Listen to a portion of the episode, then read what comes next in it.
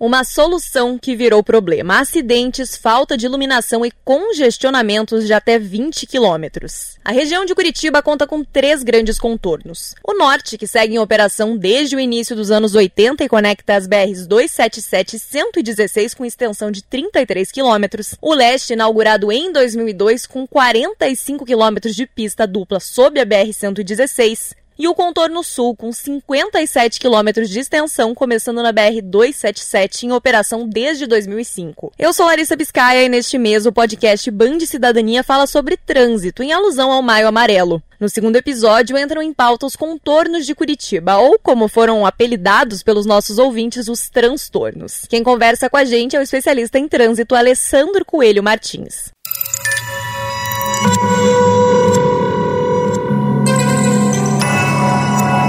Podcasts Bangerils FM.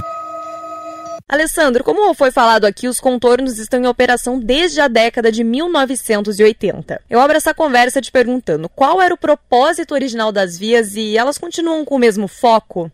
A ideia inicial foi tentar desviar o trânsito por fora da cidade, porque a BR ali, a 116, querendo ou não, ela joga o trânsito para o sul de Curitiba, para o norte, ou seja, é o, é o eixo norte-sul ele faz esse desvio, porque se não tivesse essa linha verde, todo o trânsito teria que passar por dentro da cidade. A ideia é boa, porém a execução que teve problemas no seu desenrolar aí, né?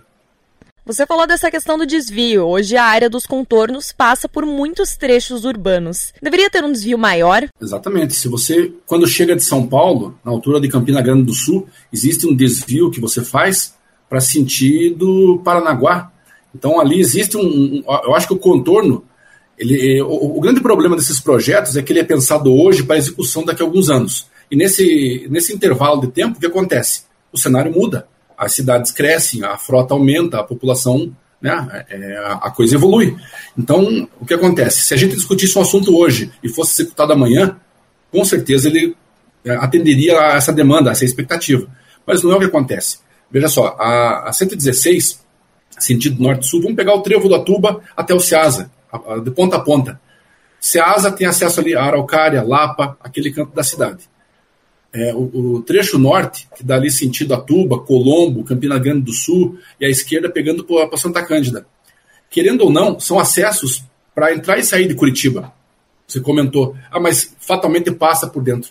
Realmente, a linha verde passa ali por vários bairros de Curitiba. Passa ali pelo Bacaxiri, Jardim Social, Cristo Rei, Jardim Botânico, e assim vai, até chegar ao Ceasa. Então, infelizmente, seria uma maneira de fazer com que esses veículos não passassem por dentro desses bairros que eu citei. A ideia não seria que um caminhão, por exemplo, uma carreta, entrasse no Bacaxiri, no Jardim Social. Essa ideia simplesmente é fazer o quê? Alargar as vias, dar condições do trânsito fluir. Porque, se não sei se todos lembram, a pista não tinha acostamento, não tinha a menor condição de abrigar o tráfego que ela tem. Então, o que acontece? Tem que ser feito um projeto de poder melhorar a, fluidez do trânsito pensando no quê? Bicicleta, carro, caminhão, pedestre, ciclista, todos os elementos do trânsito. Então, veja só, o grande problema é que as ideias existem, o problema é a execução, porque a gente depende de licitação, de contratação, de execução, de poder público, de orçamento, e tudo isso, infelizmente, ele tem que ser feito dentro de um governo, dentro de um orçamento, e muitas vezes não acontece. Você deve acompanhar que essas obras eram para a Copa de 2014, né? daquele PAC, Programa de Aceleração e Crescimento, ou seja, tá, nós estamos chegando na outra Copa já, do Copa do Catar, sendo que pulamos a Copa lá da Rússia em 2018. Olha quantas Copas a gente começa a analisar as obras da linha verde intercalando entre Copas não tem sentido, né? Seria então um descompasso entre o planejamento, a execução da obra e o uso prático dela. É meio tragicômico até pensar quantas obras, não só aqui em Curitiba, mas em todo o Brasil, foram planejadas lá para a Copa de 2014 e ficaram prontas quase que na Copa seguinte. Na sua leitura, quais são os principais problemas que a gente pode apontar nos contornos?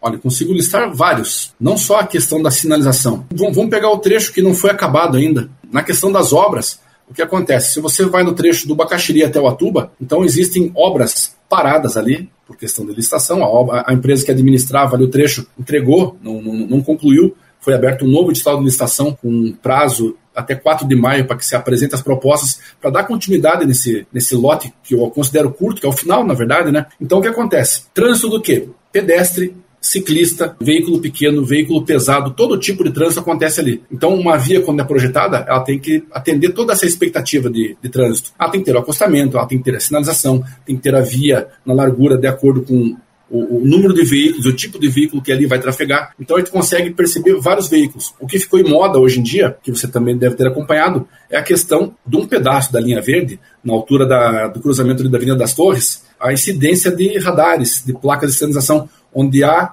a mudança de velocidade num curto espaço de tempo. É, um, é um, grande problema. Você tem que sinalizar, é óbvio, a lei diz que você deve sinalizar, você deve informar a velocidade que a via vai cobrar do motorista a condução do seu veículo. Porém, não pode ser uma ratoeira. Não pode assim, Larissa, ande daqui ali a 40. Agora, se você piscar, vira 70. Não pode ser assim. Você tem que ter o quê? Bom senso. Você tem que, quando vai implantar um radar, deve existir um estudo de viabilidade da instalação daquele radar. Qual o motivo de você condicionar a velocidade daquele trecho a 40, a 60, a 70? Existe necessidade? Se existe, óbvio que tem que fiscalizar. Porque não é todo mundo que respeita o trânsito. Bom seria se todo mundo tivesse a sua consciência em dirigir um veículo, sabendo automaticamente, a gente aprende desde o começo, quando vai tirar a carteira, que existem alguns tipos de via. Via de trânsito mais lento, uma via um pouco mais elevada, ou seja, não precisaria, na minha opinião, nem de sinalização de trânsito. Na minha opinião, não precisaria muito menos de radar, se cada um soubesse. Larissa, você está andando numa rua de bairro, você vai andar a 60? Não vai. São, são trechos curtos. Você tem que andar em baixa velocidade pela questão do, da distância e por respeito ao pedestre, pelas condições da via. Ou seja, quando você está numa avenida é, da linha verde, Avenida das Torres, a 116, você vai desenvolver uma velocidade um pouco maior, porque a via permite, o fluxo condiciona você a andar nisso aí. Ou seja, não precisaria de sinalização, muito menos de radar, se as pessoas tivessem consciência, conhecessem as leis de trânsito e principalmente se elas respeitassem.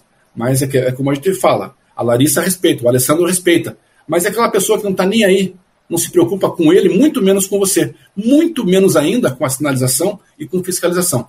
Então, infelizmente, a lei é para punir poucos, porque a grande maioria dos condutores, dos envolvidos no trânsito, eles respeitam. Não é assim um, um, um mal geral. Não são todos os motoristas que são péssimos, que são as pessoas que não respeitam leis. São poucos. E por esses poucos que vira essa, essa conversa aí, essa repercussão negativa, dizendo de excesso de radares, de falta de sinalização, apesar de acontecer, a gente tem que, que ponderar. Existe necessidade de placa? Sempre. Fiscalização também.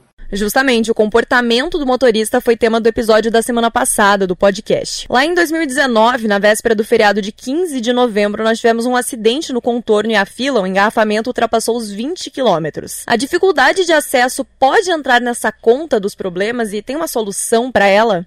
Infelizmente não tem. A gente vê o, todos os acessos a Curitiba, os contornos, tanto o leste quanto o sul e assim por diante. Quando acontece um acidente, vamos dar um exemplo da, da, da, do contorno leste. Se acontecer um acidente, é que nem você citou, são quilômetros de congestionamento. Por quê? Porque a pessoa que está no congestionamento ele não tem para onde sair. Se ele tiver um compromisso, se ele tiver que tentar sair dali, ele não consegue. Então, aí, aí, acontece o desrespeito. A pessoa pula a, grama, ele sai pelo canteiro, ele tenta fugir dali, porque ele vai ficar horas e horas. E a pessoa que precisa chegar ao local para prestar o atendimento, que é o resgate, não tem acesso. Por quê? Porque a via foi planejada para um fluxo, ela está sendo adequada para poder receber um fluxo maior, projetando canaletas, acessos especiais, desvios, acostamentos, e essas obras não acontecem nunca. Quando falamos dos contornos, são diversos problemas. A gente consegue pensar em diversas ou ainda uma grande solução para tudo isso? Eu sempre bato na seguinte questão: educação de trânsito. A gente tem que ensinar sempre. As campanhas de trânsito elas são pontuais. Você vê muita campanha de trânsito próximo a feriados como Carnaval, Páscoa, feriados prolongados, que as pessoas batem naquela tecla do que? Se beber, não dirija. Se for pegar a estrada, tome cuidado, faça a revisão do carro. Mas é aquela questão. Todo dia, vários motoristas são colocados em circulação. Muitas pessoas deixam de dirigir, mas um número muito maior começa a dirigir. E nem todo mundo está preparado. Tem o trânsito, que é o local mais democrático que possa existir. No trânsito tem todo tipo de pessoa: o cuidadoso, o desatento, o preocupado, o, a pessoa que não está nem aí, aquele que respeita as leis. Então, a gente tem que frisar bastante a questão do quê? Educação de trânsito. Tem que ensinar a pessoa o que é o certo. Tem que ensinar desde pequeno, através da escola, através de autoescolas, através de tudo que você possa fazer, assim como as empresas fazem hoje em dia. Muitas empresas, através das suas CIPATs, chamam profissionais para dar palestras sobre o quê? Acidente de trajeto, como é que você deve se deslocar da sua casa ao seu trabalho com segurança. Deve existir essa preocupação de transmitir o conhecimento correto para o motorista. E também os órgãos de trânsito, através dos seus mecanismos, fazer a fiscalização. Então tem que haver fiscalização e principalmente a educação deve acontecer todo santo dia, não apenas em épocas específicas. Este foi o segundo episódio da série de maio do podcast Band Cidadania. Para você que nos acompanha nas plataformas, não esquece de ativar as notificações e avaliar o episódio. Na semana que vem, entra em pauta a primeira habilitação. Eu te espero lá.